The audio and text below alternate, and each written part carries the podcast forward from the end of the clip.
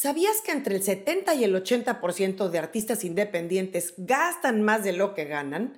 Y que no es que en esta carrera no se deba invertir, es súper necesario invertir estratégicamente desde las primeras etapas.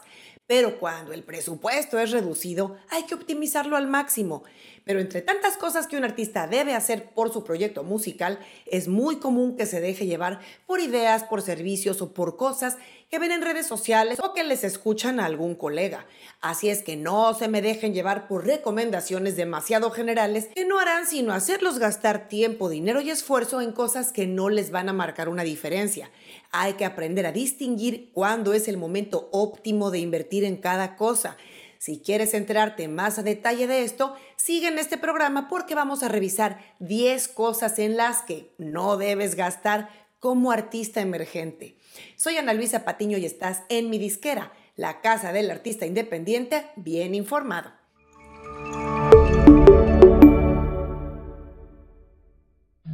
No todas las recomendaciones de estrategias, acciones o servicios de promoción se pueden aplicar para todos. Las necesidades de un artista emergente son muy distintas a las de uno consolidado. Y aún dentro de los emergentes hay un espectro súper amplio de necesidades según el concepto, género musical y situación particular de cada artista. Hay que ser muy analíticos en qué y cuándo invertir en ciertas cosas.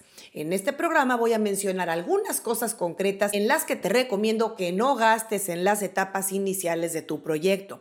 Y si te quedas hasta el final, te daré también un par de recomendaciones que pueden funcionarte como un filtro por el cual pases toda y cada una de las ideas o iniciativas que vayas a considerar en el futuro. Ahora sí, vamos con las 10 cosas en las que no te recomiendo gastar como artista emergente. La primera son videos caros. Estarás de acuerdo conmigo que la música actualmente se consume no solo por los oídos, sino también entra por los ojos.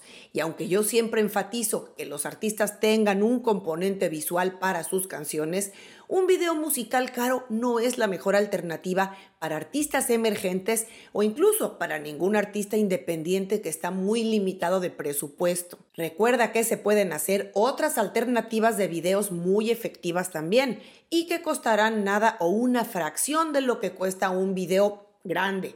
Hablo de los videos líricos, de los visualizadores e incluso videos oficiales que se pueden lograr a muy bajo costo, como los ejemplos que te dejo en las notas en el programa donde revisamos ejemplos de videos de bajo presupuesto. La segunda cosa en la que no te recomiendo gastar como artista emergente es equipo o software excesivo.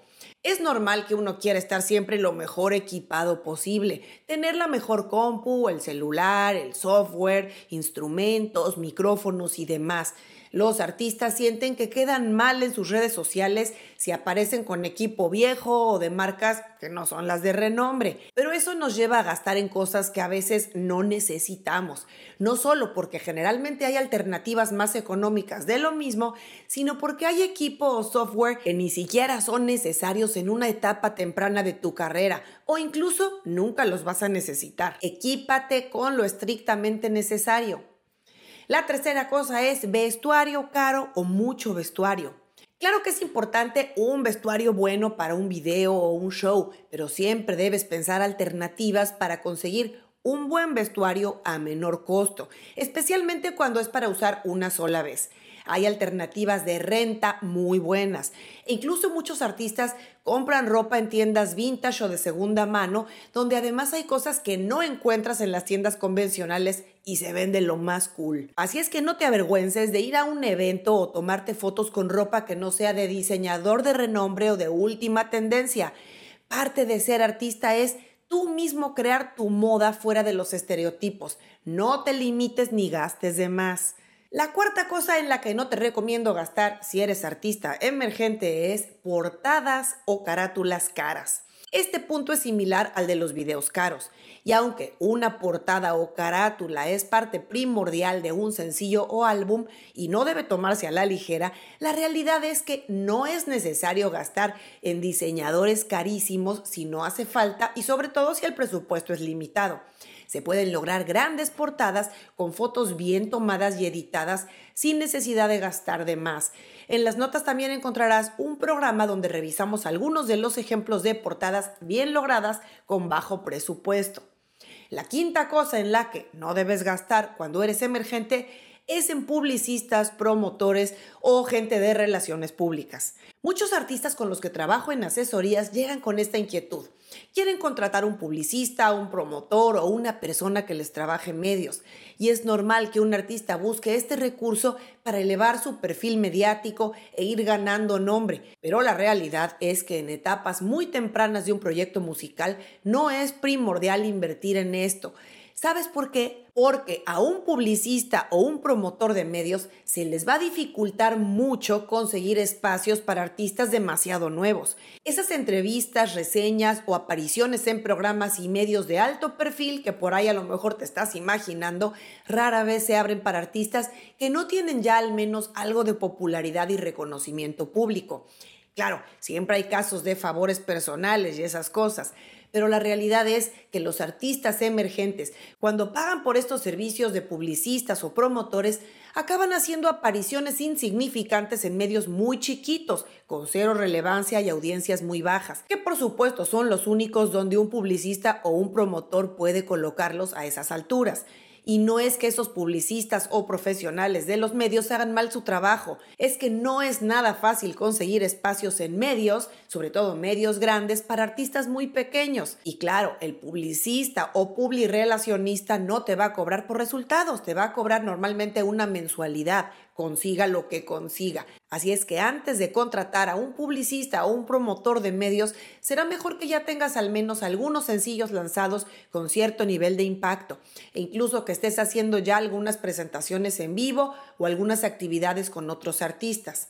La sexta cosa en la que no te recomiendo que gastes como artista emergente son pautas publicitarias antes del lanzamiento. Cuando consideramos campañas de anuncios o promociones pagadas en redes sociales, lo primero que hay que pensar es cuál es el objetivo, qué queremos que haga la gente que ve nuestro anuncio. Lo natural es que un artista quiera que la gente vaya a escuchar su música o a ver su video, ¿no?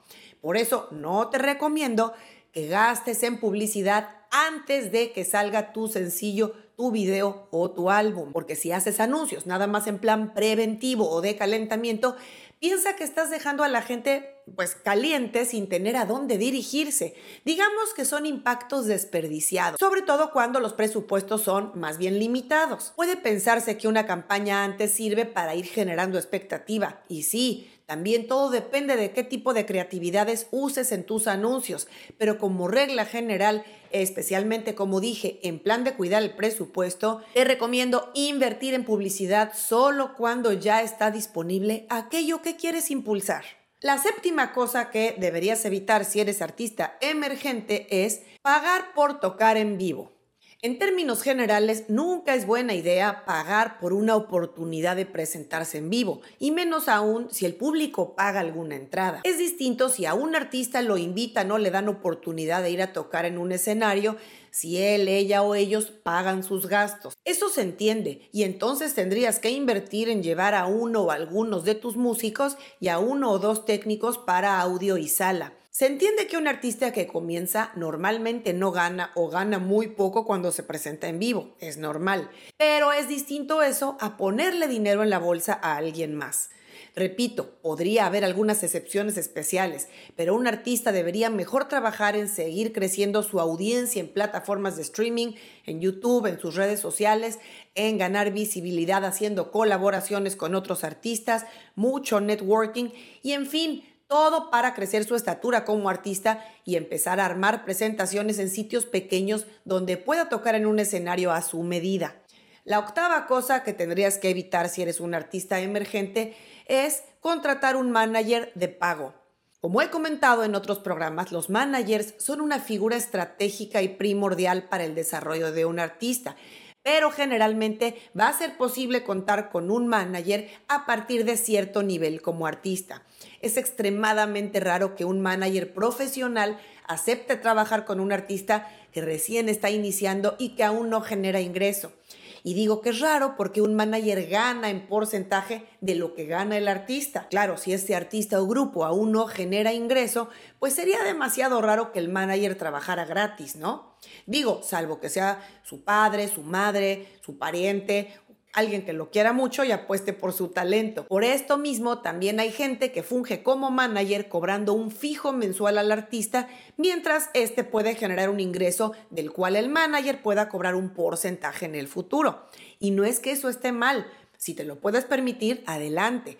Seguramente si este o esta manager son profesionales y se mueven bien, podrán ayudarte bastante como artista desde abajo.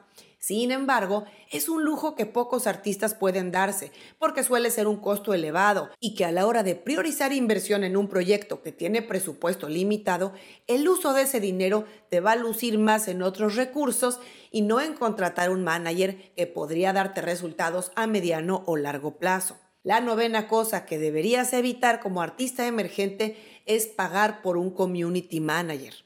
Muchos artistas no se llevan bien con las redes sociales o no las entienden y deciden invertir en un community manager en etapas iniciales de su carrera. Te digo mi opinión. Si artistas enormes tienen gente que les maneja las redes, está bien, porque ellos tienen tantas cosas encima, pues que van a necesitar apoyo en eso. Y además, súper importante, son artistas que ya tienen un público muy consolidado, una base de fans muy grande y un branding bien definido.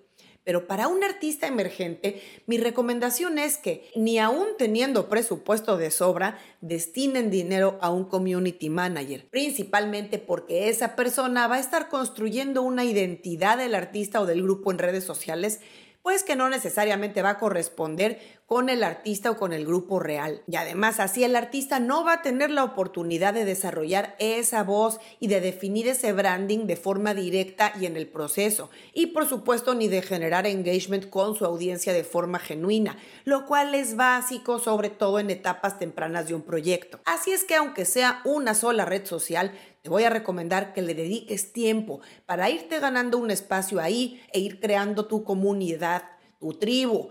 Más adelante ya vas a tener oportunidad de contar con ayuda para liberarte de esa carga. Y finalmente, la décima cosa en la que no te recomiendo invertir como artista emergente es la radio aunque cada vez menos, este es un tema que le sigue importando mucho a los artistas, especialmente a los que tienen mayor edad y que están más conectados con cómo era la industria hace 10 o más años. Pero desde hace algún tiempo hay suficientes pruebas para decirte que los éxitos ya no los hace la radio, ni la tele, claro. El mundo digital ha tomado la delantera y los artistas que más despuntan, estarás de acuerdo conmigo que surgen en las redes sociales, en YouTube o en Spotify o todas esas juntas. Y no quiero decir que los éxitos no suenen en radio. Lo que pasa es que ahora la radio se monta en un éxito que ya existe, no los generan ellos como era antes. Así es que como artista emergente no te recomiendo para nada invertir en contratar promotores de radio que te aseguren que pueden poner a sonar tu canción en estaciones de radio, ni mucho menos compres campañas publicitarias que te vendan diciéndote que van a poner a sonar tu canción en tal o cual estación. Puede ser que lo hagan, claro, pero eso no te va a mover la aguja en tu crecimiento como artista. Y además es bastante caro. Y a ti que te quedaste hasta el final, te daré también una recomendación que puedes usar como filtro antes de contratar algún servicio o persona para tu proyecto. No te cases con la primera opción.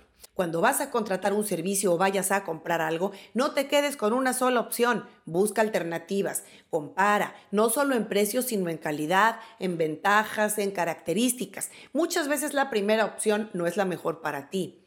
Pide también referencias de más gente, que no te dé pena. Más pena te va a dar a la larga gastar dinero en alguien que no resultó lo que esperabas o pagar por algo que no te hacía falta. Recuerda, como regla de oro, en la música no hay atajos. El dinero no lo compra todo, ni el presupuesto más holgado puede comprar una audiencia real.